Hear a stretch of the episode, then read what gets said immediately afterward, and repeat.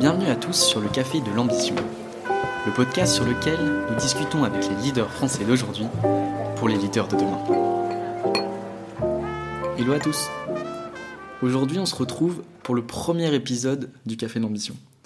Je suis super content de pouvoir vous parler aujourd'hui car c'est l'aboutissement de quelques mois de travail, je vais pas vous le cacher. Pour ce premier épisode, je serai accompagné d'Alain Papias. Alain, il est chairman de BNP CIB. Qu'est-ce que BNP CIB C'est une division de BNP Paribas et ça correspond à la banque d'investissement. Une banque d'investissement, c'est là où vous allez pouvoir trouver beaucoup d'activités comme euh, du conseil auprès des grosses entreprises, euh, du financement auprès des institutionnels. Vous retrouvez aussi toutes les activités liées au marché financier. Et puis dans cette division, on retrouve aussi plus de 30 000 collaborateurs. Elle est présente partout à travers le monde et c'est la plus grosse banque d'investissement d'Europe. Là où je veux en venir avec tous ces chiffres, c'est que finalement Alain, il a une carrière qui est tout simplement incroyable, je trouve, et sur laquelle on a tous beaucoup à apprendre. Et au cours de notre échange, on va pouvoir en apprendre un peu plus sur sa manière de voir les choses et de les appréhender. Sur ce, je vous laisse écouter le podcast. Et si jamais vous voulez comprendre la façon de penser des leaders d'aujourd'hui, je vous laisse mettre 5 étoiles sur le podcast. J'avoue que ça me ferait très très plaisir et vous abonner. Sur ce, bonne écoute à vous. Bonjour Alain, j'espère que vous allez bien. Première question, comment allez-vous? Bah, Tout va bien, euh, période un peu chargée, mais les fins d'année euh, dans le monde bancaire, c'est toujours un peu chargé. J'imagine. Donc, euh, mais en dehors de ça, tout va bien. Pas mal de dossiers, pas mal de voyages aussi récemment. Ah, j'ai pu voir que vous êtes allé à New York. endroits. Je suis allé à New York, j'étais à Londres en début de semaine, j'étais à Luxembourg la semaine dernière, je suis allé aux Pays-Bas, je suis allé dans le Golfe. et je suis allé au Maroc pour assister aux séances du Fonds monétaire international, mi-octobre. Oui, vous avez un emploi du temps chargé. Voilà, donc c'est pas assez chargé. Bah, merci de m'accueillir. c'est un plaisir. Euh, au début du podcast, je vais euh, vous introduire un peu, expliquer un peu votre parcours. Du coup, je vais vous demander de vous présenter, mais comme si vous présentiez un enfant. Comme ça, ça permet d'avoir un axe un peu différent, voir à quel point vous préférez mettre en avant un hobby, votre famille, peu importe. D'accord. Bah, si je me présentais à un enfant, d'abord pour être son grand-père, a priori. Hein, donc, euh, j'ai 68 ans passés. Euh, j'habite en banlieue parisienne au Vésinet. J'ai deux filles. Euh, j'ai une passion particulière pour les livres anciens euh, ah. que je collectionne. Voilà, j'aime beaucoup voyager. Et alors j'ai une carrière un peu particulière, puisque moi j'ai commencé dans la banque à 18 ans, parce qu'à l'époque c'était la période où beaucoup de gens passaient le bac et finalement comme moi décidé de travailler, parce qu'on avait un besoin d'indépendance euh, plus jeune vraisemblablement que les générations d'aujourd'hui. Et puis, eh ben, j'ai suivi des cours pendant pas mal d'années, y compris des cours du soir. Euh, et donc j'étais en compétition, pas tout à fait au début, mais quelques années plus tard avec des diplômés d'enseignement supérieur. J'ai fait ce qui s'appelait le, enfin ce qui s'appelle toujours d'ailleurs le Centre d'études supérieures de banque, qui à l'époque était euh, euh, quelque part une école de banquier avec cours du soir, mais jumelée avec Sciences Po. J'en suis sorti majeur, donc à ce moment-là, je suis devenu cadre. Euh, j'étais au Crédit où j'étais rentré à 18 ans en agence, en fait. Euh, et puis après, j'ai continué, et pour finir sur ma partie scolaire, si je peux dire universitaire, à 35 ans, j'ai fait l'exécutive MBA d'HEC. J'en suis sorti major aussi. Et puis après, j'ai fait une première expérience à l'étranger, parce que n'ayant pas fait de stage, n'ayant pas fait d'études supérieures, je suis parti à l'étranger euh, pour six années aux États-Unis. Ah oui, c'est pas si longtemps. Voilà. Et puis en rentrant, le, le, le directeur général du Crédit de l'époque était un monsieur très connu, puisqu'il s'agit de Pascal Lamy, qui est devenu le commissaire européen et puis le patron de l'Organisation mondiale du commerce. Et mon président était Jean-Pierre Levade. Le Crédit Lyonnais connaissait une période très compliquée. Et j'ai dirigé d'abord la gestion d'actifs du Crédit Lyonnais, ce qui s'appelle Crédit Lyonnais Asset Management, euh, qui était... Enfin, j'ai créé la filiale de gestion d'actifs, c'était une obligation réglementaire. Et puis en 2000, on m'a demandé de, prendre la, la, Banque de financement et d'investissement, euh, CIB, du Crédit Lyonnais. Et donc j'ai participé ensuite à l'intégration de la fusion avec le Crédit Agricole. Et puis un peu plus tard, j'ai quitté le groupe Crédit Agricole pour rentrer chez BNP Paribas en 2005. Et là, j'ai dirigé d'abord la grande division euh, qui s'appelait Asset Management et Services, qui était constituée de la banque privée, l'assurance, euh, le métier titre, le custody, euh, l'asset management bien sûr, euh, Cortal, le consort, qui était la vente aux particuliers en digital quelque part de, de produits financiers. Euh, et puis en 2009, post-crise des marchés, euh, le directeur général de l'époque m'a demandé de prendre Corporate and Investment Banking, ce que j'ai fait jusqu'en 2014, euh, fin 2014. Et là, un de mes collaborateurs, qui s'appelle Yann Gérardin, est devenu CEO. Alors, je l'ai un Là, peu chapeauté. Et puis après, il, il a vécu sa vie. Et aujourd'hui, je suis le chairman de CIB. euh, Ce qui ne veut pas dire grand-chose, que c'est une division. Donc, je suis plutôt une espèce d'advisor, senior advisor de la direction générale et du président.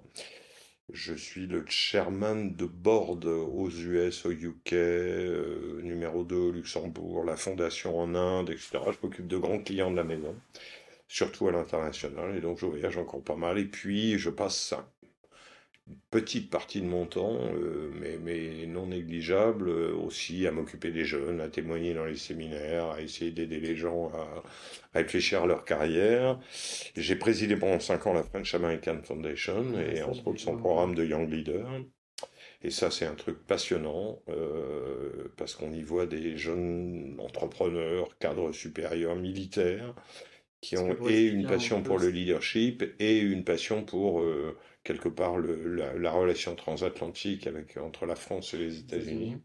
Et c'est quel type de personnes que vous retrouvez au sein de cette fondation? Alors, euh, en fait, la fondation, tous les ans, en fait, il y a deux fondations. En, en 1976, deux présidents, qui étaient Gerald Ford pour la présidence américaine et Valéry Giscard d'Estaing pour la présidence française, ont créé deux fondations jumelles ou sœurs, une à New York et une à Paris, s'appelle la French American Foundation France ou la French Foundation, American Foundation US, avec l'idée de créer des réseaux de gens qui auraient un intérêt pour l'autre côté de l'Atlantique Mm. et qui pourraient être là, euh, comme m'avait dit un ancien ambassadeur, quand les diplomates euh, ont un peu de mal à se parler. Donc on ne fait pas de business, on est là plutôt pour mieux comprendre les, les deux côtés de l'Atlantique. Donc on a euh, des petits déjeuners, des séances de travail, des dîners, avec ou des personnalités américaines de passage à Paris ou des personnalités françaises qui ont un intérêt particulier pour les États-Unis. Et on a ce programme de Young Leader où pendant un an, euh, on sélectionne euh, 10 potentiels leaders américains et 10 potentiels leaders français. Euh, ils sont en général, euh, pour ce qui concerne la France, 150 à, à concourir, entre guillemets. On les interviewe, etc. On en prend 10 dont on pense qu'ils peuvent apporter quelque chose au groupe. hein. C'est un exercice un peu euh, euh, voilà, de mise en commun, non pas de savoir, mais, mais d'intérêt. Et pendant un an, on les fait travailler, entre guillemets, ensemble, networker avec leurs euh, collègues américains. Et puis après, ils, ils constituent cette espèce de groupe qui se connaissent très bien. Euh, et alors, dans les Young Leaders très célèbres, euh, côté américain, il y a eu les deux Clinton, euh, il y a eu Anthony Blinken, euh, et puis côté français, si je dois en citer quelques-uns, euh, il y a eu Alain Juppé, euh, il y a eu Édouard Philippe, il y a eu Emmanuel Macron, mais il y a aussi Thomas Pesquet, euh, et puis il y a en même temps de très grands médecins, euh, des chefs d'entreprise, euh, de- de- d'entrepreneurs, etc. Et l'idée, c'est de les mettre ensemble pour solidifier dans la durée cette amitié franco-américaine. Il faut jamais oublier que l'indépendance américaine est née à Paris, enfin à Versailles plus exactement. Euh, quand euh, Louis XVI a reçu Benjamin Franklin, et puis euh, quand Lafayette s'est impliqué, etc. Et que quelque part, l'indépendance française, si je peux l'appeler ainsi, elle doit beaucoup aux Américains en 44, le débarquement, etc., etc. Donc, on célèbre aussi tous ces événements en disant, c'est quand même deux pays qui ont un passé absolument unique. Euh, et on fêtera en 2026 euh, le 250e anniversaire de l'indépendance des États-Unis. On va célébrer en 2024, en juin, le 80e anniversaire de la libération française sur les plages de Normandie. Il ne faut pas oublier, je crois, enfin moi je, conseille à, tous les jeunes, à mes young leaders bien sûr, mais pas uniquement, il faut aller un jour au cimetière de Colville. Mmh, pour se, remémorer ça. Ouais. Ouais, c'est vrai. Euh, on a un peu débordé. Oui, pas grave. Mais c'est parfait. pas grave, je crois. Donc vis-à-vis de votre carrière et tout ce que vous avez fait, je pense que vous êtes très une, personne tout à fait adaptée pour répondre à des questions de leadership. Que vous cherchez, enfin, notamment vis-à-vis des young leaders, comme vous venez d'en parler. Euh, comment vous définiriez le leadership avec vous? C'est sûrement une question très compliquée parce que je pense que hum, chaque personne a sa propre vision du leadership. Moi, je pense que le leadership, c'est quelque part hum, aider des gens hum, à progresser et à être là dans les moments difficiles, que ce soit les moments professionnels ou les moments personnels. Moi, je crois que dans une société, quelle qu'elle soit, et que ce soit une société anonyme, quelque part une entreprise, ou dans la société au sens le plus large, euh, vous êtes observé par vos collaborateurs ou mmh. par euh, et, de fait les gens vont regarder ce que vous faites pour eux quelque part et souvent au moment les plus critiques. C'est-à-dire aurez-vous euh, une capacité d'écoute à un moment où ils auront une difficulté y compris professionnelle une décision difficile à prendre qu'ils auront besoin de partager avec vous etc etc donc moi je suis convaincu qu'une partie du leadership euh, ce n'est pas de l'autorité. Euh, c'est une façon d'accompagner les gens et de les faire grandir. Euh, et d'une certaine façon, vous voyez, moi, j'ai des collègues qui, qui, ont célébré, très gentiment d'ailleurs pour moi, mes 50 ans de carrière. On n'est pas nombreux à avoir bossé depuis 50 ans. Ouais, je vu passer sur LinkedIn. Euh, j'ai fait ça à New York, j'ai fait ça à Londres en début de semaine. Et en fait, ce qui est important, je crois, pour moi en tout cas, c'est le regard que les gens ont sur vous. Il y a un très grand professeur, très grand manager qui s'appelle Hubert Joly. Euh, et Hubert Joly, il est parti aux États-Unis il, y a assez longtemps. Il a d'abord dirigé une boîte assez connue qui s'appelle Carlson Wagonly, hein, qui est le plus grand euh, voyagiste mondial de business. Et ensuite, il a été appelé à reprendre une entreprise qui était au bord de la faillite, qui s'appelait Best Buy, qui est un peu l'équivalent du Darty américain. Ouais. Il a redressé Best Buy, qu'il a revendu, quitté depuis. Et ensuite, il est très présent euh, chez HEC Paris, mais par ailleurs, il a été, euh, pendant plusieurs années, je crois 3-4 ans en tout cas, il a été le, prof de, management des exécutives MBA d'Harvard. Alors ça, c'est le top du top, parce que c'est des gens euh, qui ont une petite quarantaine d'années et qui anticipent ou espèrent devenir CEO de grandes boîtes américaines, etc. etc et quelqu'un lui demandait euh, Qu'est-ce que vous faites au premier cours? Qu'est-ce que vous leur dites? Et il disait Je leur demande de prendre une feuille de papier blanc ou un iPad et d'écrire leur discours de départ en retraite. C'est compliqué à s'imaginer quand on est sur les bancs de l'école. Mais, mais, mais je trouve que ça a une énorme valeur euh, pédagogique c'est qu'est-ce que vous laissez derrière vous? Le fait que vous ayez gagné beaucoup d'argent, etc., tout le monde s'en fiche. Euh, ce que vous allez laisser derrière vous, c'est quelque part le souvenir que les gens ont de vous et de ce que vous leur avez apporté dans leur carrière. À différents moments, est-ce que vous étiez proche d'eux quand ils avaient des difficultés? Est-ce que vous avez aidé à les former? Euh, Est-ce que et c'est pas la question de vous doivent-ils quelque chose C'est Avez-vous aidé à les faire grandir, à les faire évoluer, à découvrir quelque part des choses qu'ils ne connaissaient pas? Et pour moi, le vrai leadership, c'est celui-là.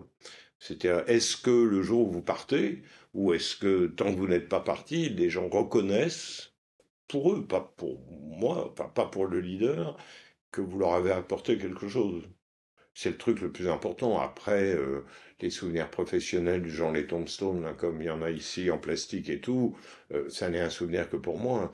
Euh, ça n'a pas beaucoup de valeur. Alors que ce que les gens reconnaissent que vous leur avez apporté, c'est ça la vraie valeur du management. Ok, donc pour vous, vraiment, le leadership, c'est retransmettre, enfin, faire en sorte que d'avoir apporté quelque chose aux personnes avec qui vous avez travaillé et qui se souviennent de vous. Oui. Et, quelque part, euh, les avoir vus grandir. Oui, quand on me dit euh, tu diriges plus cette grande division de BNP Paribas, moi je réponds non. Mais je suis tellement content qu'un de mes collaborateurs puisse la diriger aujourd'hui. Ouais, euh, parce que ça, veut dire que et il y en a des tas d'autres en dessous, etc. Où je me dis voilà ils ont réussi, c'est super, c'est super pour eux. Euh, et, je crois que c'est ça. Euh, pour moi, c'est ça. Ce qui veut dire beaucoup d'écoute. Il faut écouter les gens. Euh, et, et, être présent, être présent quand ils ont des décisions à prendre, mmh. s'ils ont besoin de vous. Ouais, ça, je pense qu'on va revenir dessus par la suite, mais cet aspect laisser de l'autonomie, apporter de l'aide, je pense que ça va être bien compliqué. Moi, je suis encore jeune, j'ai pas encore été trop confronté à ce type euh, de situation. Euh, mais là, j'avais plus une question, c'était est-ce que la définition que vous venez de me donner, vous avez toujours eu cette définition?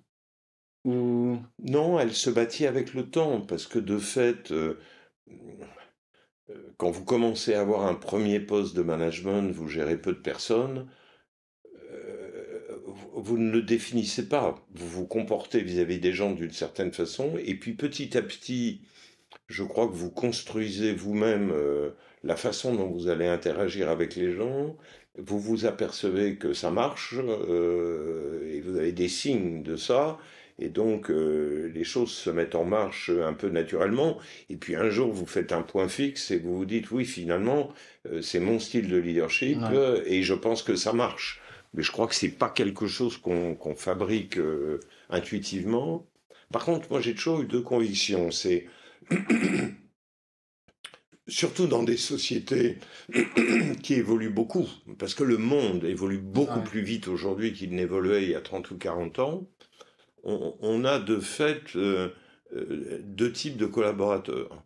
On a des gens qui comprennent au même rythme que vous les changements à opérer, ça, c'est relativement facile, parce que ces gens-là adhèrent à vos, idées. À, à votre façon de voir euh, les choses évoluer. Et puis, vous avez une partie de la population, plus ou moins importante, euh, non pas qui n'adhère pas à vos idées, mais qui a peur. Qui a peur du futur, qui a peur de l'évolution euh, du monde, etc., etc. Et donc, le problème, c'est que vous ne pouvez pas entraîner une équipe si seulement 10% euh, adhèrent à vos idées. Il vous faut les autres 90%. Hein. Donc il faut les rassurer. Mais pour les rassurer, il faut beaucoup leur parler.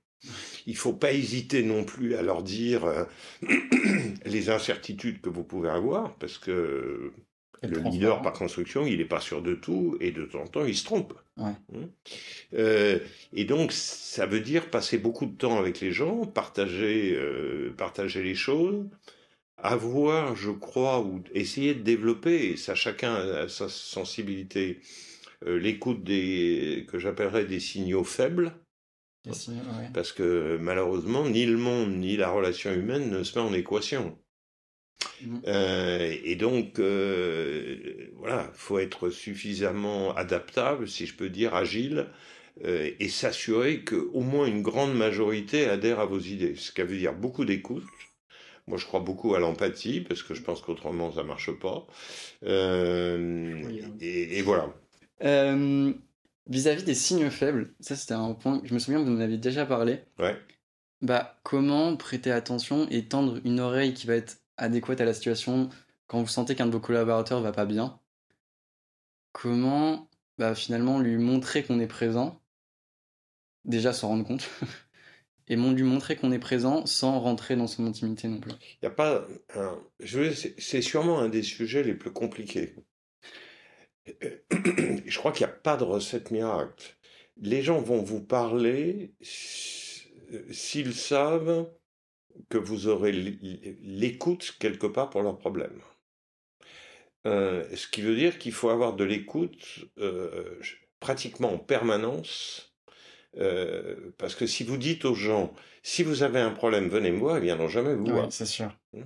Donc il, faut que quelque part, dans leur vie normale, ils viennent, ils viennent vous parler de n'importe quel sujet, qui ne sont pas forcément des problèmes, de manière à ce que vous ayez créé une, une, relation de confiance quelque part avec eux, qui fasse que du coup, le jour où ils ont un problème, ils sauront qu'ils ont la capacité de vous en parler. Ouais, donc c'est pas ça. Ça, c'est la première règle. Ça passera jamais par une demande, ouais, ça doit vraiment créer un. Non, il faut créer un lien. Ouais. Euh, et le lien, il est des fois très informel. Euh, c'est-à-dire que il y a des cas où le collaborateur va venir vous, demander un entretien pour vous parler d'un problème, mais très souvent, c'est à la machine à café ou dans le couloir ou quand on se lave les mains que quelqu'un va, va, va, va entr'ouvrir la porte de son problème. Et là, là, du coup, on, on retombe sur les signaux faibles, c'est-à-dire faut être à l'écoute. C'est rare que les gens, ça peut arriver, mais c'est rare que les gens viennent s'asseoir en face de vous pour vous dire j'ai un problème et je veux vous en parler. Ils vont vous lancer une espèce de perche. Euh, il faut, être capable de la saisir, ce qui veut dire, euh, qui veut dire écouter. Euh, et, et, dans l'écoute, il y a, y, a, y a regarder. C'est-à-dire, vous avez des signaux faibles qui sont du body language, et qui ne sont pas forcément une expression orale. Ou un mélange des deux. il y a l'aspect corporel. Et eh oui. Finalement, y a deux choses qui peuvent être dites à, la fois à travers les, les, mouvements et Exactement. à travers les paroles. Et, et, là, il faut trouver un moyen de dire mais, mais, qu'est-ce qui se passe euh, Vous, tu as besoin de me dire quelque chose Ou s'il y a quelque chose qui te préoccupe, c'est que ma porte est ouverte, etc. Et là, vous avez des gens qui vont ou se renfermer ou d'autres qui vont vous dire, bah oui, j'ai un sujet, etc. C'est pareil avec les clients. Moi, quand j'interviens dans les séminaires de, jeunes euh, banquiers ou apprentis banquiers, je leur dis, il est fréquent que pendant un déjeuner de business, euh, on parle business, mais que le sujet le plus important, euh, le patron de la boîte vous en parlera sur le chemin de l'ascenseur quand vous le raccompagnez. Ouais. Hum parce que c'est pas venu naturellement à la conversation, parce que ses collaborateurs sont là et que c'est un sujet qu'il veut pas évoquer devant eux, etc., etc. Donc, faut bien voir que tout ça, il n'y a pas de recette. Enfin, pour moi, il n'y a pas de recette. Euh, il faut simplement mettre les gens en condition de se sentir euh, libres quelque part de parler sans être jugés, et avec la profondeur désirée. C'est-à-dire, après, il y a des gens qui vont vous dire un tout petit peu, d'autres qui vont être plus euh, vocaux. Et je crois que ça dépendra beaucoup de la relation de confiance que vous avez créée avec la personne euh, en temps normal, si je peux dire. C'est-à-dire à une période où elle n'avait pas besoin d'exprimer une difficulté. Si vous n'avez pas créé ça, les chances que la, période, que la personne s'ouvre à vous d'une difficulté, qu'elle soit personnelle ou professionnelle, est quasiment, quasiment impossible. Parce que de fait, il y a, une espèce de mur de, de, de non-communication. Et donc, c'est pas au moment où vous avez un problème que vous allez communiquer avec quelqu'un. Donc au final, être bon en communication, ça va être plutôt vis-à-vis du climat qu'on a réussi à s'instaurer en amont et à avoir euh, les bonnes informations. Exactement. Ok.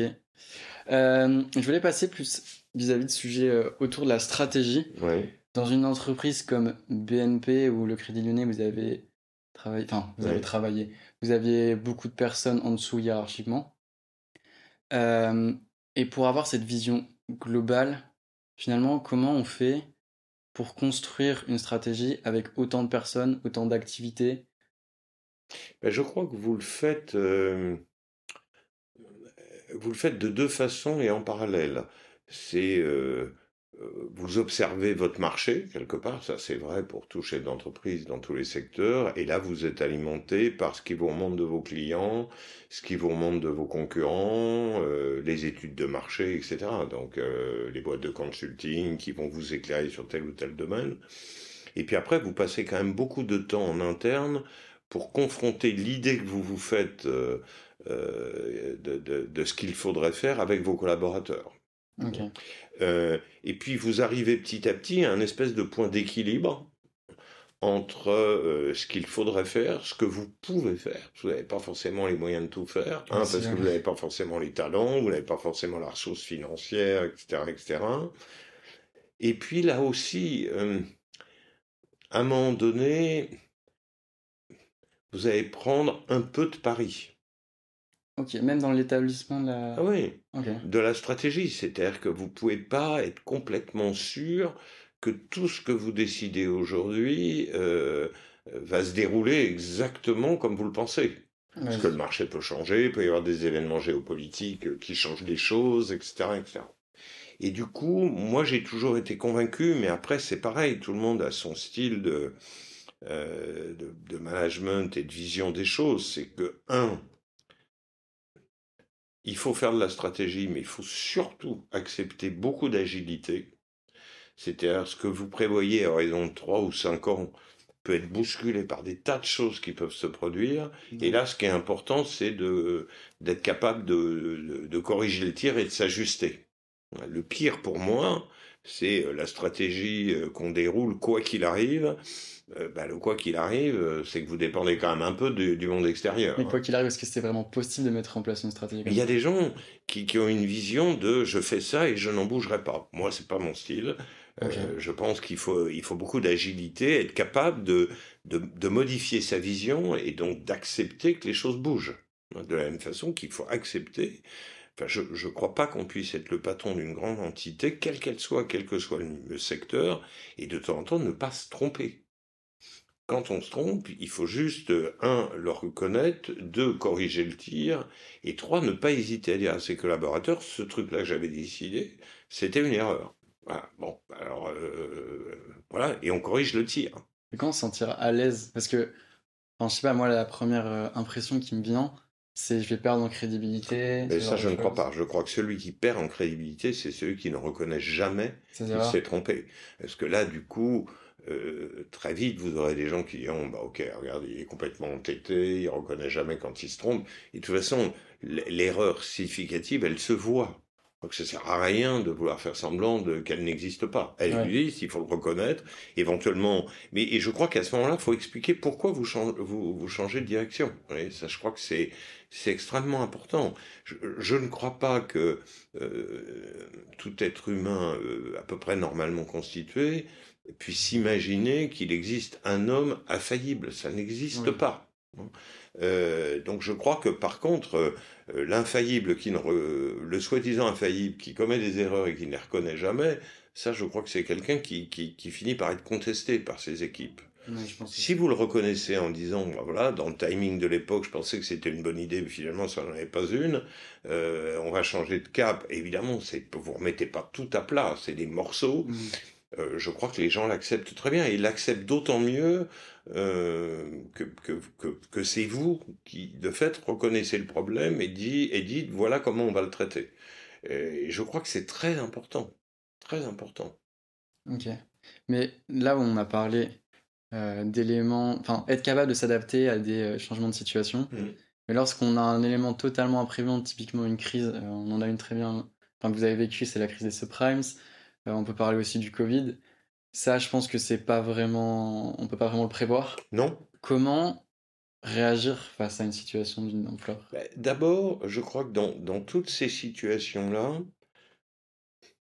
la, la première caractéristique de ces, de ces situations, c'est que potentiellement une partie de vos collaborateurs hein, euh, vont être inquiets.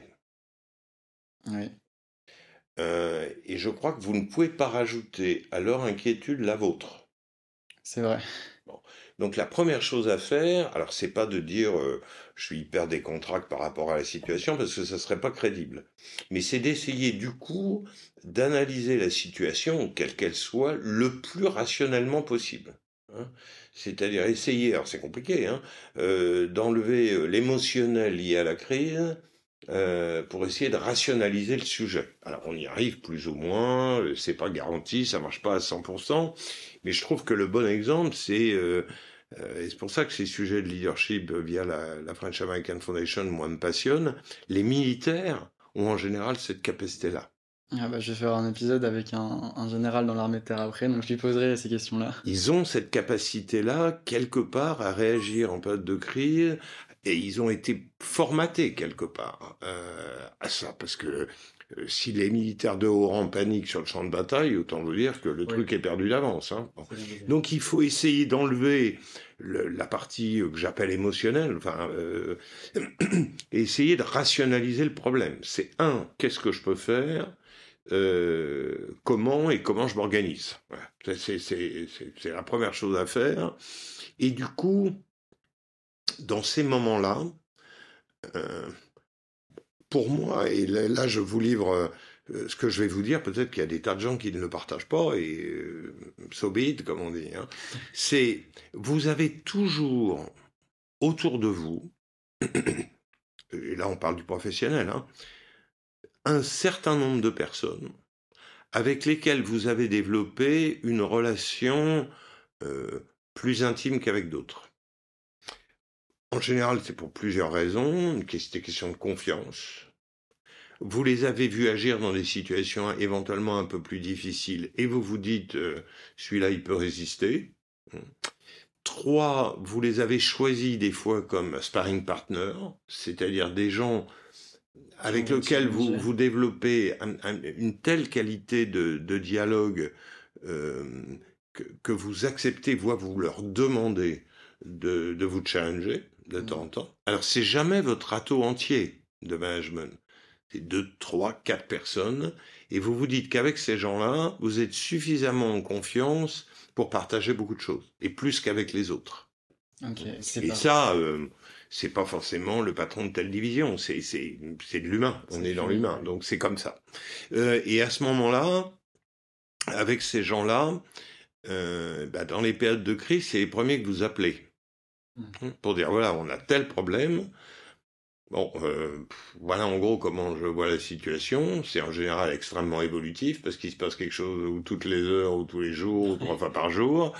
Et bah, vous essayez de tester avec eux à chaque fois euh, la solution que vous allez prendre et est-ce que ça est-ce que ça leur paraît ok ou complètement farfelu, déconnant, etc., etc. Puis petit à petit, euh, vous arrivez à trouver une espèce de solution à la situation donnée.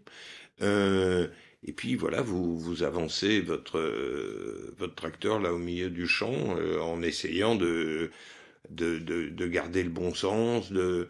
Je pense que c'est des moments où il faut surtout pas intellectualiser. En tout cas, ça c'est mon expérience. C'est-à-dire, faut avoir les deux pieds bien sur terre, euh, et puis essayer, oui, et essayer de trouver des solutions. Enfin, dans l'urgence, les solutions compliquées, vous n'avez pas le temps. Ouais. Donc, il faut, moi j'ai toujours eu ce principe-là, que ce soit des négociations difficiles euh, avec des clients, des restructurations très lourdes, on passait des nuits à négocier. Il faut arriver absolument, en tout cas c'est ma méthode, si je peux dire, à synthétiser le sujet. Parce que si vous commencez à vous noyer dans les détails en voulant régler 100% du sujet parfaitement, vous n'y enfin moi je n'y arrive pas. Donc je me dis voilà ce qui est important, voilà ce qui est secondaire, hein, parce que dans tout problème majeur, il y a des choses secondaires et des choses plus importantes. Et une fois que vous avez un peu séparé là au tamis euh, ce qui est important et ce qui est secondaire, vous gardez ce qui est important. Et puis là, vous vous dites, euh, euh, et ben ça, voilà comment je pense le régler. Vous en parlez à une ou deux personnes, vous testez l'idée, et puis vous avancez comme ça. Et puis le secondaire, vous le traitez à la fin, voire vous le traitez pas, c'est pas important. Ouais, donc l'important c'est vraiment de prioriser. Ah, il faut absolument prioriser, parce qu'autrement vous vous noyez. Je fais encore pas mal de, de restructuration sur, sur, des gros dossiers dont je peux pas parler, euh, parce que c'est boîtes côté confidentielles, etc. Mais si vous écoutez vos équipes, les avocats et tout, faudrait tout régler dans les trois nuits qui suivent. C'est impossible. Et les avocats, qui, ont d'énormes qualités par ailleurs, vont vous mettre le doigt sur tous les sujets à traiter pendant la nuit ou les nuits de négociation. Si vous voulez tout traiter, vous n'y arrivez pas. Bon. Alors moi, en général, je me dis ça c'est important, ça je m'en fiche, euh, ça c'est important mais beaucoup moins. Et donc je fais une espèce de tri. Euh, et puis je me dis traitons déjà les sujets importants. Et puis après, on verra le reste. Soit on a le temps de traiter des sujets un peu secondaires, soit on n'a pas le temps. Mais si on n'a pas le temps, c'est pas grave. Euh, et pour moi, c'est la seule façon d'avancer. Autrement, si vous voulez embrasser tout et tout régler, c'est, surhumain. En tout cas, moi, je suis pas capable de le faire. Bah, je pense que n'importe quel humain n'est pas capable de gérer une. Quand c'est une crise d'ampleur internationale, on ne peut pas tout gérer à la fois. On ne peut pas tout gérer. Et je pense que les grands politiques, les grands diplomates euh, euh, ont, cette capacité exceptionnelle à aller euh, straight to the point. Hein, moi, je vous conseille, et vos, vos auditeurs, faut lire certains morceaux des, des mémoires, entre autres, d'un type comme Winston Churchill pendant la guerre. C'est un type qui avait une capacité dans sa baignoire, après avoir bu euh, deux coupes de champagne et en fumant son cigare, de, de, synthétiser euh, une problématique, quelle qu'elle soit, et de se dire c'est ça qu'on va faire. Euh, et, et, et, de pas s'embarrasser du reste, qui, qui, était traité après, éventuellement par ses collaborateurs et tout. Et ça, c'est un énorme avantage. Je crois. Je pense que s'il avait voulu tout régler tout seul, d'abord, il aurait complètement paralysé le dispositif. Et euh, dans, dans, tous les combats, y compris dans les négociations les plus compliquées, euh, il faut se dire voilà où je veux arriver, à peu près. Bon. Et pour y arriver, voilà à peu près le chemin et voilà les sujets que je vais traiter. Le reste, euh, s'il reste trois cailloux sur la route, c'est pas grave, ça n'empêche pas de rouler. Vous voyez? Ouais, je vois totalement aussi. Hum, il y a un principe qui s'appelle le principe de Peterson. Je sais pas si en avez déjà entendu parler. Euh, selon lequel, alors je l'ai entendu de loin, j'ai pas lu le livre, ouais, mais selon lequel euh, chaque personne s'élève dans une entreprise jusqu'à un moment il en devient euh, totalement incompétent. Donc s'élève jusqu'à son degré d'incompatibilité. Alors ça paraît un peu loufoque parce que aucune entreprise ne pourrait fonctionner si au final à la fin tout le monde est à un degré d'incompatibilité à son bon poste. Mais quel est votre avis sur ça? Quel est, Comment faire évoluer les personnes au sein d'une entreprise, surtout quand on est très très nombreux, donc on ne sait pas qui est qui exactement, on ne connaît pas les caractéristiques de chacun, pour éviter un peu ce petit paradoxe? Bah, D'abord, enfin, je ne suis pas complètement convaincu de ce principe, moi. Euh, alors, je pense que le principe, c'est que toute personne euh, n'a pas forcément les capacités à tout point de vue d'accéder au top job d'une entreprise. Parce que je pense qu'il faut euh, la vision, le courage, euh, la solidité, la santé euh, mentale, physique, etc. Et que tout le monde, tout le monde n'a pas tout ça. On n'est pas tous égaux, malheureusement, devant, devant l'évolution, si je peux dire. en même temps, ça ne veut pas dire qu'il n'y a pas des gens qui vont accéder à des jobs plus importants que d'autres. Ça, c'est un peu la vie. Mmh. bon. Alors, comment les choses se passent? Je crois que c'est un cumul d'expériences. C'est-à-dire, moi, j'ai toujours dit, je dois ma carrière, euh, euh, ma, longue carrière à 5-6 personnes. C'est tout. Sur toute votre carrière. Oui. Parce que c'est des gens qui, à un moment donné, d'abord m'ont mis dans des situations, ce que j'ai pas réalisé sur l'instant, hein, euh, ou des situations dans mon job, ou à côté de mon job, ou en plus de mon job, ou en me faisant bouger, m'ont mis dans des situations où ils m'ont fait prendre un peu plus de risques que la normale, pour tester ma capacité à les gérer, mais je m'en suis pas aperçu sur le moment, hein, euh, et où eux, eux-mêmes, ont pris des risques en se disant on peut peut-être essayer avec lui euh, des choses qu'on n'essaiera pas avec le voisin. Pourquoi?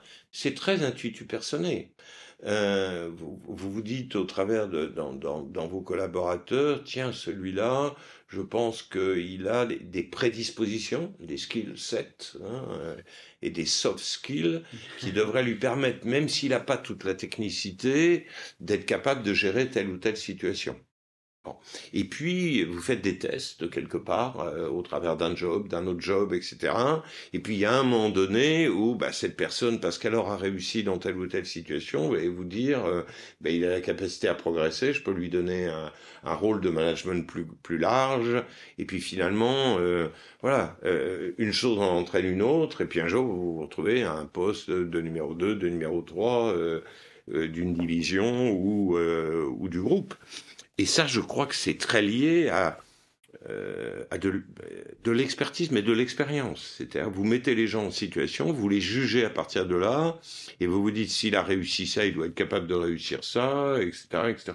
Et moi, on m'avait posé la question, euh, euh, sur le management il y a quelques années, parce que j'ai dirigé des, des, grosses équipes aux États-Unis à l'époque, est-ce que c'est plus compliqué pour un Français que de diriger les Français? Moi j'avais dit, j'ai trouvé que c'était le contraire. Parce que les Américains, ils sont un peu plus euh, carrés, si je peux dire. C'est moins politique. Euh, leur moteur, c'est quand même de gagner le plus d'argent possible. Alors, je dis pas que c'est mon rêve à moi, mais c'est comme ça. Euh, et donc, bah, d'une certaine façon, si vous les mettez dans la bonne situation, qui contribue, ça va. Et puis s'ils ont une offre meilleure à l'extérieur, ils s'en vont. Donc, euh, je dis pas que c'est un modèle qui me convient, mais c'est un modèle beaucoup plus simple à gérer quand vous êtes leur patron. Sauf essayer de prévoir que le jour où il y en a un qui part, il faut que vous ayez une, une solution de remplacement. Parce que c'est plus brutal. Il y en a un qui vient de voir la veille au soir pour vous dire, au fait, euh, je te rends mon badge parce que demain je serai plus là. Hein. Bon, donc, euh, je veux dire, en France, on a des préavis, etc. Aux États-Unis, ça n'existe pas. Il y a des gens qui vous plantent le vendredi, qui sont pas là le lundi. Bon, donc il faut prévoir ce, problème de turnover, etc. Mais en même temps, c'est assez simple à gérer. La France est un peu plus compliquée de ce point de vue-là. Euh, mais, en même temps, vous pouvez avoir un, niveau de dialogue un peu différent, c'est d'une nature différente. Euh, après, vous devez votre carrière à peu de gens qui vous ont fait prendre des risques, mais qui ont pris eux-mêmes des risques. Okay. Parce que finalement, euh, une façon de ne pas prendre des risques quand on, quand on fait du management, c'est d'essayer de trouver le clone euh, de son numéro 2 ou de son numéro 3 euh, dans son équipe. Comme ça, on se dit le risque est limité puisqu'il est exactement comme celui qui va remplacer. Et en même temps, il faut prendre des risques. Euh, et, et, et normalement, un management reconnu, vous me parlez de leadership tout à l'heure, c'est aussi quelqu'un qui a pris des risques pour les gens, en les assumant. C'est-à-dire quand vous prenez un profil très différent pour prendre un certain type de job, ça marche pas forcément. Euh, mais et si ça marche pas, il faut en tirer les conclusions conjointement. C'est-à-dire euh, la personne a pris des risques, vous aussi, ben, c'est pas pour autant que vous allez la saquer parce qu'elle a pas réussi. Vous allez essayer de lui trouver autre chose qui lui correspond mieux, etc. Puis vous avez des fois des cas étonnant. Euh, moi, ça m'est arrivé il y a une bonne dizaine d'années. Euh, le responsable des ressources humaines de la banque à Londres prenait sa retraite et avec mon, mon patron des ressources humaines mondiales, si je peux dire, se posait la question de la succession de cette personne et il me dit, écoute, il y a quelqu'un qui veut absolument ce poste, qui travaille au département juridique. Je me disais, c'est quand même étonnant parce que les juristes, en général, ils font des carrières de juristes. Hein. Et il me dit, bon, elle est quand même juriste plutôt HR, euh, et elle rêve de ce poste. Donc je suis allé à Londres, j'ai discuté avec cette personne, et une, une volonté d'avoir ce job, mais vous pouvez pas imaginer. Euh, et j'ai été convaincu. Et elle m'a dit, mais moi, voilà, j'aime les gens, je veux m'en occuper. euh. Et on a fait ce pari-là. Et aujourd'hui, cette femme est la patronne mondiale des ressources humaines de, de toutes les activités de marché de capitaux, ce qui est sûrement un des postes les plus compliqués, gérer les traders et tout. Mais elle avait une passion pour les ressources humaines. Bon, ben, de temps en temps, ça se fait comme ça aussi. Euh, des fois, vous, vous avez des collaborateurs qui sont euh, d'excellents commerçants, qui ont un appétit pour le client, qui ont un sens des choses que vous avez vu dans différentes situations, et vous vous dites, tiens, celui-là, il est fait pour faire ça. euh. Puis vous avez des gens qui ont de l'appétit pour le management et d'autres pas du tout. Ouais, vous avez des ça. experts exceptionnels euh, à qui vous demanderez jamais de gérer les gens parce que, parce que quelque part, ça les emmerde. Ah, Pardon, clairement. Euh, ils, préfèrent être dans leur bureau à réfléchir, mais très bien. Et on a besoin de tout. Une société, c'est fait de gens euh, très variés quelque part. Donc, euh, c'est pas parce que quelqu'un n'a pas d'appétit pour le management que quelque, mais il fera une carrière de nature différente, il fera une carrière d'expert. Ouais. Ok, donc au final, c'est plus euh, ce paradoxe, enfin, c'est pas vraiment un paradoxe, mais dans la prise de responsabilité d'une personne, ça va être des risques qui vont être pris, des opportunités qui vont être saisies, et pas forcément euh, on a vu que tu étais bon dans ton job. Et... Exactement. Ouais. Ça n'est pas que ça. Moi, vous savez, j'ai rencontré euh, il y a une bonne dizaine d'années euh, la patronne de l'Institut Pasteur. Ok, qui s'appelait Alice Dautré, qui est une femme absolument remarquable, qui était une des chercheuses à qui on a donné le poste de manager l'Institut Pasteur. d'accord. Une bonne partie des chercheurs n'ont aucun appétit pour le management. Ouais, Ce qui les passionne, c'est leur recherche, et gérer euh, les autres, euh, c'est quand même plutôt un, un nid à problème que, que- qu'une satisfaction. Elle, elle l'a fait. Elle m'avait dit à l'époque, euh, en fait, il n'y avait plus aucun homme qui avait envie de, de diriger l'Institut Pasteur, donc ils sont venus me chercher parce que j'étais une des rares femmes chercheuses. Elle a fait un travail formidable de remotivation, etc., de gens qui sont pour la plupart dans leur laboratoire et leur passion, c'est celle-là. C'est pas du tout de gérer euh, le fundraising de l'Institut Pasteur. euh, Ouais, mais et- et, ni les uns ni les autres n'ont démérité. Vous voyez ce que je veux dire? C'est que chacun a sa place dans une société. C'est une question de profil, c'est une question d'appétit. Il y a des gens qui ont de l'appétit pour manager les autres, il y en a qui n'ont pas d'appétit, et il y a même des gens à qui il faut surtout pas donner de fonction de management, parce que ça sera un désastre. Parce que soit ils n'ont pas d'écoute, soit ils n'ont pas d'intérêt pour le sujet. Mmh, c'est vrai c'est vrai, c'est des envies. Ça me fait rire parce que juste dans mon, dans mon école d'ingénieur, j'ai des amis qui sont vraiment qui adorent l'informatique, qui savent que le management, c'est pas pour eux. Alors qu'à l'inverse, moi, je me profile plus vers euh, bah, des envies différentes, tout simplement. Et ça, c'est des questions de personnalité. Je crois que le, le, le, gros avantage, quelque part, quand même, d'être dans des sociétés d'êtres humains, c'est qu'on n'est pas des clones. Hein. Euh, et donc chacun a sa personnalité, son histoire, euh, son appétit, son attirance pour telle et telle chose du monde. Et comme les gens ne se ressemblent pas, de fait, ils sont assez complémentaires. Et une société, que ce soit une banque, une entreprise industrielle ou la société au sens large, c'est fait de gens complémentaires, qui de temps en temps peuvent être un peu en opposition. Euh, le complément, ça ne veut pas dire qu'on est d'accord sur tout, loin de là. Mais, du coup, il faut arriver à faire vivre tous ces gens-là ensemble, avec si possible un objectif commun et partagé. Alors des fois c'est compliqué, et, des fois vous prenez une décision où euh, 30 ou 40% des gens, un, ne sont pas d'accord, voire ne sont pas contents. Bon, mais du moment qu'il y a eu une discussion avant, euh, bah, il y a décision. Bah, le principe, les principes démocratiques, c'est que vous n'avez jamais 100% des voix. 100% des voix ou de c'est plutôt des dictatures voilà et où les gens qui ne sont pas d'accord ne votent pas donc du coup ils sont pas dans les dans les statistiques il faut arriver à trouver un mode de fonctionnement et là je reviens sur l'écoute mmh. euh, un, un peu beaucoup l'exemplarité c'est-à-dire, si vous dites aux gens faites ça et que vous faites exactement l'inverse, en général, ça marche pas. Hein. Parce que les gens vous observent beaucoup et se disent, ok, si le patron nous dit, euh, je dis n'importe quoi, euh, faut être très prudent, faire des économies, etc., et que le gars mène une vie de patachon, dépense l'argent de la boîte, etc., au bout d'un moment, euh, il y a un, trop fort contraste. Donc, euh, je crois que l'exemplarité, c'est très forte, l'écoute des gens, l'acceptation de ses propres erreurs, et puis après, c'est beaucoup de, c'est beaucoup de vécu au quotidien. Et euh, moi, je crois. Bah, j'ai lu des livres de management. Honnêtement, euh, il y avait deux chapitres qui me convenaient et huit autres chapitres que je survolais parce que je me disais ça c'est pas moi. Et je crois pas que le management ça s'apprend. C'est très personnel. c'est oui, c'est comme si. Alors il y a des, il y a quelques recettes, mais en dehors de ça, euh, il n'y a pas le le costume unique du manager et le one size fits all, moi j'y crois pas du tout. D'abord parce que mm. si on m'avait dit c'est ça, je n'aurais jamais eu la carrière que j'aurais eue. Parce que j'avais pas le costume qu'il fallait. À l'origine, ouais. Euh, le temps passe. On va passer aux, petites questions de conclusion. Oui. Encore une fois. non, non, mais vas-y, vas-y. Dernière question. J'en avais une. Vous m'avez dit que vous lisez beaucoup. Vous collectionnez des, des, des livres anciens. Si vous pouviez conseiller une ressource, pas forcément du tout sur le management, le leadership, juste un, une ressource que vous aimez bien, ça peut être un film, ça peut être un livre, qu'est-ce que vous conseillerez? Alors, moi j'ai beaucoup lu de, biographies parce que je trouve que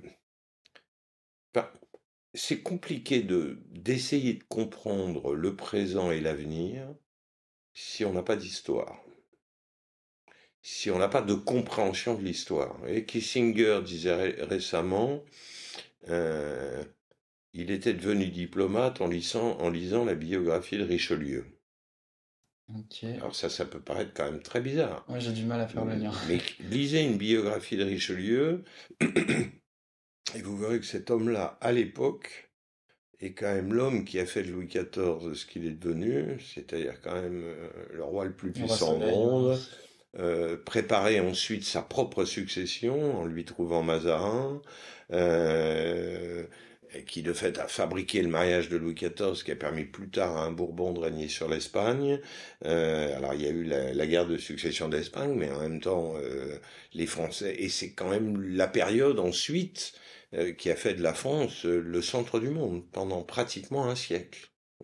Donc quand on lit ça, euh, et vous avez d'autres personnages fascinants dans l'histoire, vous avez Talleyrand, qui, est, qui, est, qui, est, qui, devenu ministre des Affaires étrangères de Napoléon et qui a négocié quelque part post les défaites de Napoléon à Waterloo, le fait que la France ne soit pas coupée en petits morceaux et trop reniée, les accords de Vienne, etc., etc. Donc, je trouve que quand on lit l'histoire, euh, l'histoire n'est pas un éternel recommencement, mais un peu quand même. Euh, et vous voyez l'arrivée d'événements qui nécessitent de s'y arrêter un peu. Moi, s'il y a une chose qui m'inquiète un peu aujourd'hui, quelque part, c'est quand même la montée des extrêmes dans les démocraties. Mmh. Extrême à gauche et extrême à droite. Je trouve ça extrêmement dangereux. Parce que quand on regarde l'histoire, à chaque fois qu'on a eu des extrêmes euh, qui, montaient assez dangereusement, euh, on a eu des guerres. Et où on a eu euh, des démocraties qui se transformaient en dictature. Mmh. Et, aujourd'hui, quand on regarde le monde, euh, la partie démocratique est quand même petite. C'est vrai, ça j'en suis rendu. À, l'échelle, en, milliards d'habitants, on n'est pas très nombreux à vivre dans des démocraties. Euh, et en même temps, les gens qui vivent dans ces démocraties, je crois, ne reconnaissent pas ou ne reconnaissent plus le mérite d'y vivre. Mmh, beaucoup de gens de démocratie râlent sur la démocratie, c'est vrai. Et ça, pour moi, c'est notre plus gros sujet de société euh, actuel. Et quand vous regardez l'histoire, je n'ai jamais oublié que jusqu'en 41-42, une des raisons pour lesquelles les États-Unis ne s'engagent pas aux côtés de la Grande-Bretagne, quelque part, hein, euh, contre le nazisme, c'est que vous avez un lobby allemand très à droite en Amérique.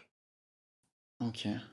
Je savais pas. Euh, euh, et du coup, quand vous lisez un peu d'histoire, vous comprenez mieux pourquoi le président américain de l'époque n'arrivait pas à faire bouger le Congrès, parce qu'il y avait un lobby, un lobby allemand très très fort. Il faut bien voir qu'il y a eu des réunions de nazis allemands américains euh, au Madison Square Garden en 41. Ok, mais il y avait une, immigration. Il y a eu des, il y avait des Allemands qui avaient émigré depuis plusieurs années aux États-Unis, mais qui étaient quand même fascinés par euh, des dictatures. Après la guerre, vous avez eu le McCarthyisme, c'était quand même une époque épouvantable pour l'Amérique. Donc, euh, pourquoi je pense que l'histoire est intéressante, c'est que ça ne se reproduira pas de la même façon, mais que quand même vous avez des signaux faibles qui sont apparus à certaines périodes de l'histoire et qui ont entraîné des événements parce que les choses ont dérapé. Ça peut être très instructif. Positivement ou négativement. Et donc, je trouve que au-delà de ce que les gens appellent le devoir de mémoire, euh, je ne sais pas si ça veut dire grand-chose en dehors d'événements euh, majeurs, mais c'est quand même très instructif de se dire, regardons un peu les signaux faibles du passé et ce que, ce que ça a quelque part amené, et restons à l'écoute du monde d'aujourd'hui, parce qu'il y a quand même des signaux euh, faibles aussi aujourd'hui. Euh, quand vous voyez quand même les virages à droite d'un certain nombre de pays dans les votes, euh, y compris l'Amérique, il faut quand même faire attention, parce que si tout le monde se referme sur soi-même avec des idées où la démocratie n'a plus sa place, ça peut déraper. Hein, je ne dis pas que ça va déraper, mais je dis qu'il faut être vigilant. Euh, et du coup, euh, moi par exemple, euh, je ne comprends pas que les jeunes n'aillent pas voter. C'est un truc qui me dépasse. Des gens se sont battus, des gens sont morts pour avoir le droit de vote. Et qu'on puisse ne pas voter, ça veut dire qu'on laisse à d'autres, et en général les extrêmes, le droit de décider pour soi. Et ça, c'est extrêmement dangereux. Parce que, parce que ça veut dire qu'une petite minorité, qui eux sont bien, euh, bien organisés, peut vous faire basculer un régime politique ou n'importe quoi dans quelque chose que vous ne voulez absolument pas. Et si vous en voulez pas, bah, il faut l'exprimer. Et une façon dans les démocraties d'exprimer, c'est de voter. Oui, effectivement. Et donc, les, quand je vois que pour certaines élections, euh, entre autres en Europe, on a des taux d'abstention de 40%, je me dis, mais c'est fou nos ancêtres récents doivent se retourner dans leur tombe, parce qu'il y a des gens qui sont montés sur des barricades pour avoir le droit de vote, qui se sont fait tuer. Et nous, on considère que le vote, c'est un truc euh, totalement useless, etc. Mais c'est faux. Parce qu'un jour, à force de pas voter, eh ben, on se retrouve l'Allemagne de 33. Hein. Il y a des extrêmes qui peuvent passer. Et je ne crois pas qu'on puisse dire ça n'arrivera plus jamais. Sous un autre format, etc. Mais ça peut arriver. C'est vrai. Euh, et alors après, si, si c'est son choix euh, de vivre dans un régime euh, non démocratique, après tout, chacun est libre. enfin, moi, c'est pas le mien. Oui, tout à fait. il me reste deux petites questions. Ouais. La première, c'est est-ce que vous pensez à une personne qui aimerait se tenter à cet exercice, ce que vous vient de faire à l'instant?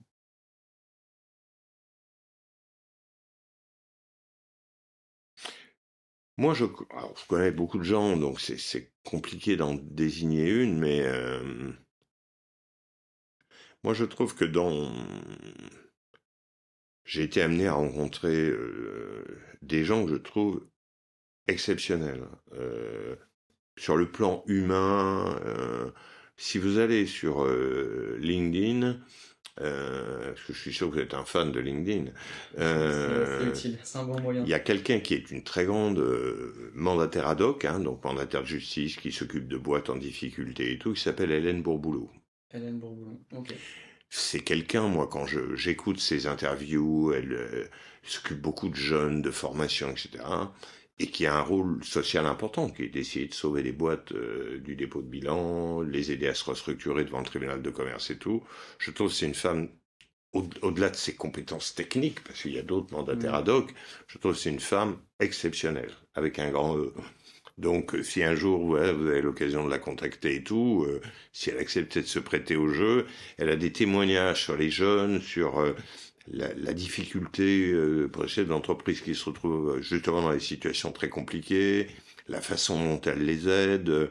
Je trouve que c'est une femme d'exception à écouter et voilà, c'est une femme d'exception. Et, voilà, c'est des gens, euh, quand tu as l'occasion de les rencontrer, pour moi, c'est c'est un bain de jouvence. Quoi. Ouais, on sent le fruit de l'expérience. L'expérience, la conviction aussi. Hmm. Bah, si jamais j'ai la chance de pouvoir la rencontrer, on verra. Et il me reste une dernière question, c'est ma préférée. C'est aujourd'hui, vous êtes euh, chairman de la banque d'investissement de BNP. Qu'est-ce que vous vous diriez à Alain sortant de son MBA d'HEC Un conseil, pas forcément de carrière, mais plutôt un conseil de vie. À fun. À fun. Parce que si vous faites dans tous les jobs que, que, vous avez, que vous aurez ou que j'ai eu, vous avez une part sous contrainte. Forcément des trucs, euh, c'est plus encadré, etc. Mais quand même, si dans ce que vous faites avec vos clients, avec vos collaborateurs et tout, vous prenez du plaisir à faire ça, ça vous change la vie. Euh, moi d'ailleurs, il y a des gens qui me disent mais ça fait 50 ans que tu fais ça, mais je dis mais ça m'a pas paru si long que ça. Et quand les gens me disent quand est-ce que tu t'arrêteras, je leur dis j'en sais rien. Mais euh, d'abord, euh, si, si, si, les gens autour de moi ou mes, mes boss trouvent que je sers plus à rien, ils me le diront. Et voilà. Mais, mais surtout, le jour où je m'ennuierai. Pour l'instant, vous avez... Parce que je pense, je dis souvent à des jeunes, parce que je suis intervenu à la Sorbonne euh, il y a quelque temps, à HEC aussi, c'est on peut pas envisager quand on a 23 ans une vie professionnelle où on va s'ennuyer pendant 45 ans. C'est épouvantable.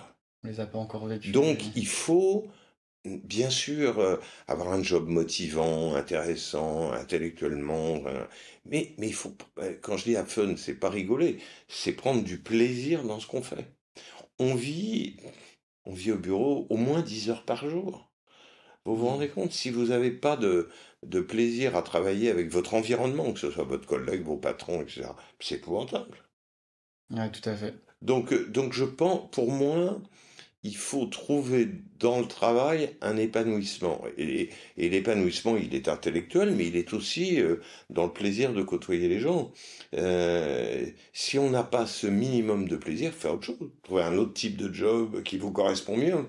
Et c'est tout à fait respectable. Mais, mais je crois que sans ça, c'est épouvantable. Donc, euh, moi, le premier conseil que je donne à quelqu'un qui, qui, a fini son executive MBA, c'est à fun. Ou, ou, en le disant différemment, euh, enjoy ce que vous allez faire. et, et, dans toute expérience, vous en tirerez quelque chose de positif, de, vous en tirerez quelque chose qui, qui vous aidera à grandir. Donc, euh, c'est ça qu'il faut viser. Et il ne faut pas forcément viser l'avancement, la promotion et tout. Si, si ce qu'on fait se passe bien et qu'on y prend du plaisir, en général, les choses arrivent. positivement. Ok, donc rester soi-même et. Rester soi-même, prendre du plaisir à ce qu'on fait, ça je crois que c'est fondamental. Parce que j'ai vu des gens euh, en quasi-lamentation, vous voyez, qui, qui visaient la carrière, mais qui s'ennuyaient toute la journée dans ce qu'ils faisaient. Mais c'est épouvantable. D'abord, en général, ça marche pas. Ça se termine par un échec, mais c'est épouvantable. C'est épouvantable pour eux, mais c'est épouvantable pour les autres.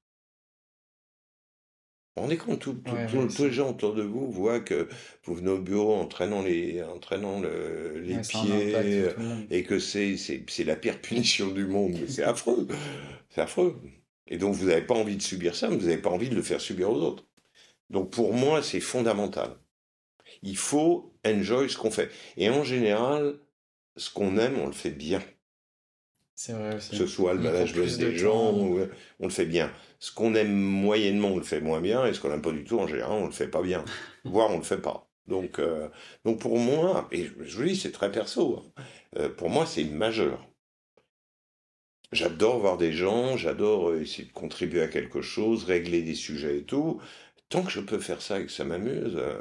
c'est bien. Bah, il y a un coach l'autre jour à Londres, là j'étais pour des, passer une demi-journée avec des équipes on appelle advanced talent, donc des gens de 35-40 ans euh, qui sont à un bon séjour de leur carrière. Et le coach, qui est un type très jeune, très sympa d'ailleurs, disait, mais la différence entre les générations d'avant et aujourd'hui, c'est que les jeunes générations, elles sont très impatientes. Et quand je suis passé sur scène après lui, je lui ai dit oui, oui, je suis d'accord. Et je suis pas d'accord du tout. Moi aussi, je suis impatient. Alors il me dit mais pourquoi? Je lui dis moi parce que ma durée de carrière elle est forcément limitée. À 68 ans, je vais pas bosser encore 25 ans. Hein. Donc je disais je suis impatient. C'est-à-dire les trucs que j'ai envie de faire, j'ai envie de les faire assez vite. Et donc je lui dis je me retrouve assez bien dans l'impatience des jeunes. Ça l'a un peu surpris, mais c'est la réalité. c'est vrai. C'est un beau message de fin. Merci beaucoup pour le temps que vous m'avez accordé. C'était un plaisir, Julien. Et puis euh, à bientôt. À bientôt et enjoy. Enjoy. Have fun. Eh bien, félicitations. Tu es arrivé à la fin du podcast. Si tu m'entends actuellement, c'est que ça fait un peu plus d'une heure que tu nous écoutes. Si tu veux pouvoir écouter et comprendre la vision des grands hommes et des grandes femmes d'aujourd'hui, n'hésite pas à venir sur le Café de l'Ambition pour retrouver tous les épisodes. Si tu veux ajouter 5 étoiles en plus, ça me ferait vraiment super plaisir et ça soutiendrait mon travail. Sur ce, on se dit à bientôt et on se retrouve le mois prochain pour un nouvel épisode.